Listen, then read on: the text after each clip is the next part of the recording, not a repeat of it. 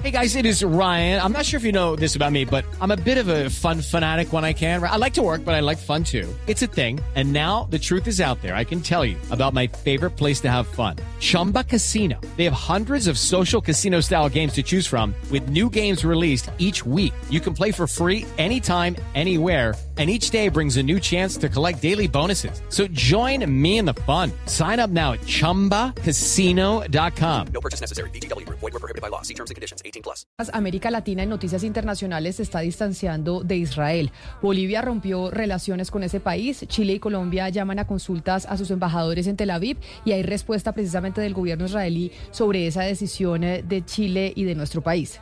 Sí, señora. El presidente Petro anunció anoche que llamó a consultas a la embajadora colombiana Margarita Manjarres, diciendo que si Israel no detiene la masacre del pueblo palestino, pues no podemos estar allá, dice textualmente el presidente.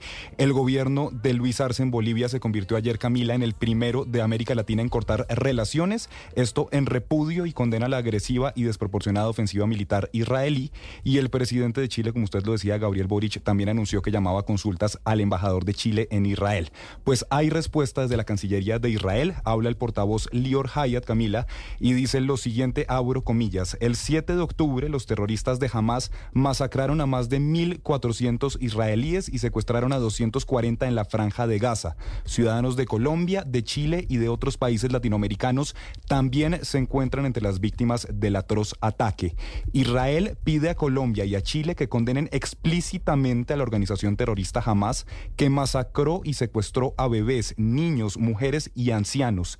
Israel espera que Colombia y Chile apoyen el derecho de un país democrático a proteger a sus ciudadanos y exijan la liberación inmediata de todos los secuestrados y no se alineen con Venezuela e Irán en apoyo al terrorismo de Hamas.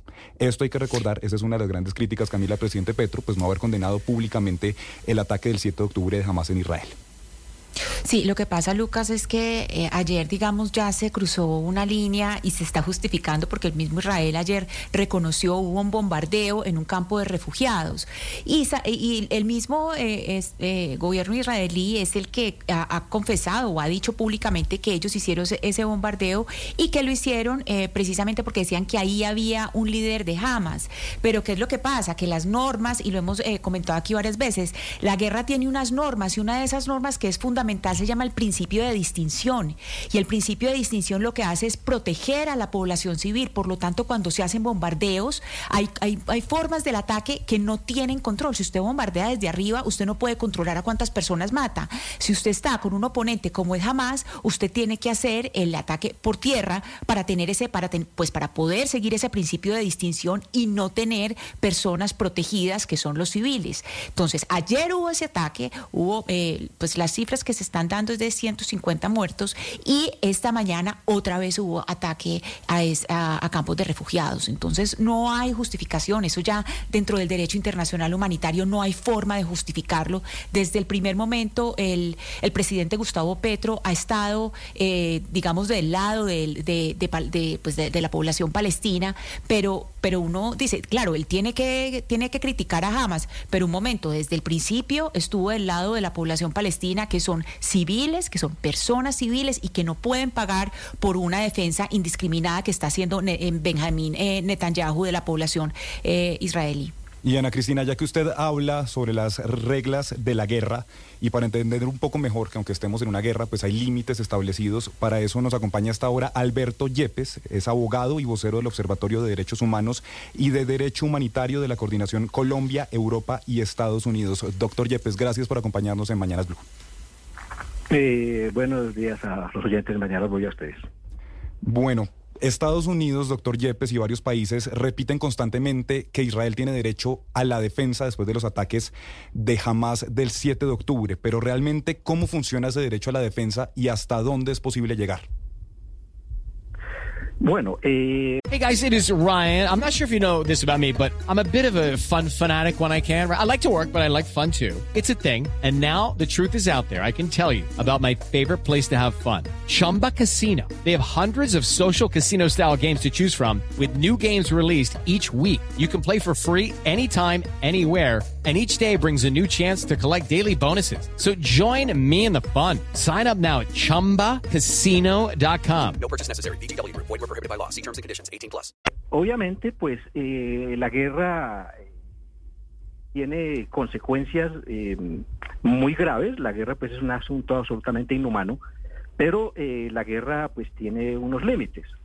Ese derecho, obviamente, condenando eh, los ataques a los civiles que hizo eh, Hamas el 7 de octubre, pues hay que entender que eh, Israel tendría derecho a la defensa, pero ese derecho a la defensa no incluye operaciones de castigo masivo a la población civil. Hasta allá no llega jamás el, derecho de defensa.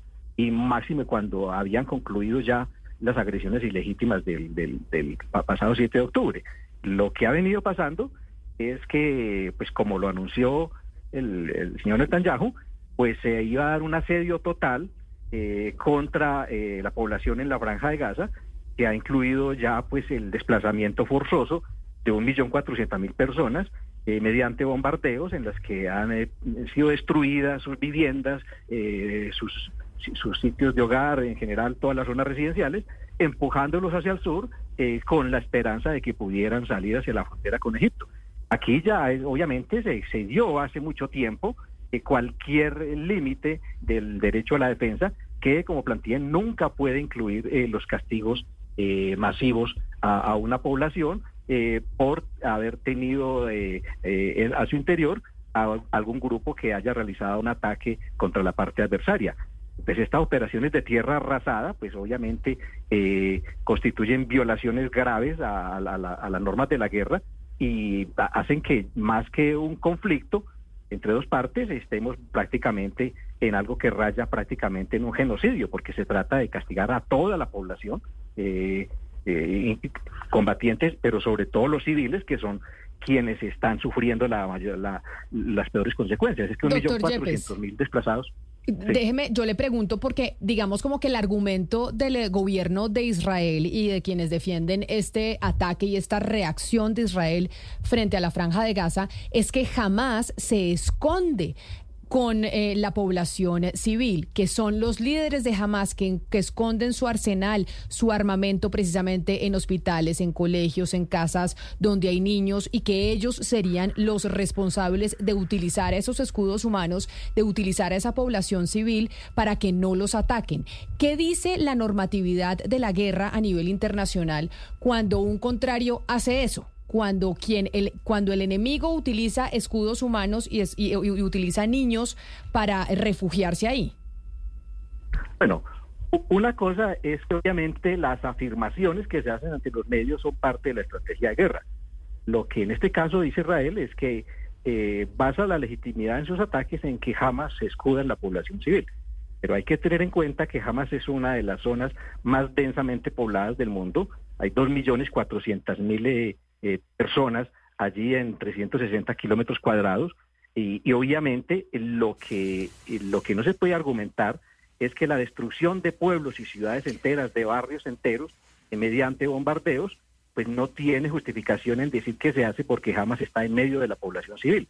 Y mucho menos bombardear un campo de refugiados pues, con el argumento de que debajo de ese campo habrían túneles donde habría escondido un jefe de Hamas. O sea, eso no tiene ninguna ninguna presentación, es absolutamente una una, una violación excesiva, eh, eh, totalmente desproporcionada, eh, con un argumento que obviamente es absolutamente ilegítimo en este, en este caso, porque existen principios claros, como el principio de proporcionalidad, que plantean que los ataques deben dirigirse exclusivamente en contra de los combatientes, lo dice el principio de extinción, y que si hay los ataques, pues eh, eh, llevan a, a causar daños incidentales entre la población civil o entre los bienes civiles, pues esos ataques deben de- están prohibidos en el derecho internacional humanitario, pero es lo que está ocurriendo. O sea, Abogado tenemos ya pues, sí.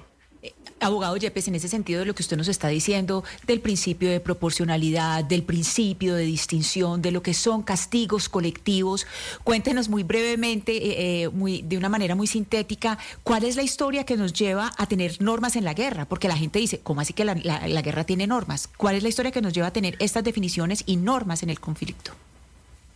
Pues bueno, la, limitación de los medios y los métodos de la guerra viene desde la antigüedad. Pues en el- desde el Levítico, por ejemplo, se planteaba que la guerra debía suspenderse los días santos o que los árboles que tenían frutos no, no podían atacarse. ¿sí? En el- de la Edad Media, digamos, también eh, todas las normas de la caballería implicaban, digamos, respeto al, al enemigo vencido. Y en la propia doctrina de la Iglesia, de San Agustín, San Anselmo, pues llevaban, digamos, a tener también cierta compasión eh, por, por, por, por las personas que no participaban directamente en, en- en la confrontación. Pero a, partir del año 1863 que se crea el Comité Internacional de la Cruz Roja en Suiza, empiezan a crearse una serie de convenios, eh, los más desarrollados de los cuales se dieron las cuatro convenciones de Ginebra de 1949, eh, que básicamente centran eh, la protección a la población civil, es decir, que los ataques solamente pueden dirigirse a quienes hacen parte directamente de las hostilidades, lo que se denomina como principio de distinción, y que los ataques no pueden eh, llevarse de tal manera que afecten a, a la población, a, la- a la- a las, a las personas que no están combatiendo, lo que es el principio de proporcionalidad. Pero también ese, ese derecho tiene una parte que se denomina el derecho de la Haya, que básicamente se centra en la limitación de los medios y métodos de guerra, básicamente en el tipo de armamentos. Obviamente, si un bombardeo eh, destruye un barrio entero, una ciudad entera, para matar a, a- a un combatiente o a un jefe enemigo, pues están eh, eh, violando, digamos, eh, el principio de limitación, que también este principio de limitación dice que no pueden emplearse armas que creen efectos indiscriminados o que vayan más allá de atacar al, combatiente enemigo y afectando a los civiles. Todos estos principios creo que eh, la comunidad internacional viene señalando que ah, eh, hace ya varias semanas Israel viene eh, quebrantándolos. Ayer lo dijo el, el alto comisionado de Naciones Unidas en Nueva York, que renunció justamente por eso, porque dice estamos básicamente en una situación que ya rebasó una situación de conflicto y nos acercamos a una situación de, de genocidio. Dice, estamos prácticamente en una situación de genocidio de libro. Pero- dice el, el- el- sí. No, no, es, es que cuando usted habla de genocidio, pues ya son palabras mayores. Señor Yepes, Sí. ¿usted, usted cree que además de aniquilar a Hamas, eh, Israel lo que está haciendo es eh, exterminando a un pueblo por su condición eh, racial y, religiosa? Yo creo que eh, esto es, es- eh, esto es algo que viene desde hace mucho tiempo, pues el exterminio de la población israelí ha llevado a que, por ejemplo, me- someterla a unas situaciones de encierro, como se hizo en un muro desde el año 2007, en el que la población de Hamas está en, un muro de 60 metros de largo por, por 6 metros de alto, también con bloqueo en su salida al mar y donde se controla eh, la entrada y salida de personas, y donde solamente desde esa época pues pueden tener acceso a unas pocas horas de agua, de electricidad, de combustible, eh, por, por, por algunas, eh, por algunas puertas, digamos, por algunos sitios totalmente controlados. Esto, digamos, es- este castigo colectivo al pueblo, al pueblo palestino no empezó ahora el 7 de octubre, viene desde mucho antes con, este, con estos muros que han sido también eh, declarados como ilegítimos en resoluciones de Naciones Unidas, pero que el, Estado de Israel se ha negado y, por lo, y no se ve que tenga ninguna voluntad, digamos, de implementar estas resoluciones, además de las resoluciones que reconocen la necesidad de devolverle al pueblo palestino los territorios que se le quitaron desde 1967. Entonces yo creo que aquí se están quebr- quebrantando normas del derecho internacional y resoluciones de Naciones Unidas que desde hace mucho tiempo vienen eh, tratando eh, con- de forma inhumana al pueblo palestino, eh, generando, digamos, este tipo de encierros mediante muros que han empobrecido y que han llevado a que el 80% de la población palestina esté en una situación de pobreza absoluta. Pero frente a lo que usted nos dice, desde la visión que tienen ustedes del Observatorio de Derechos Humanos y Derecho Humanitario de la Coordinación Colombia, Europa y Estados Unidos, ¿no hay nada que se pueda hacer a nivel multilateral para frenar esa violación al, eh, al derecho internacional humanitario en medio de la situación de guerra entre Israel y la, y la Franja de Gaza, entre Israel y Hamas? Es decir, acá hay un, ustedes dicen, hay una flagrante violación a los derechos humanos, pero eh, Israel no va a obedecer a lo que se diga, entonces aquí no hay nada que hacer.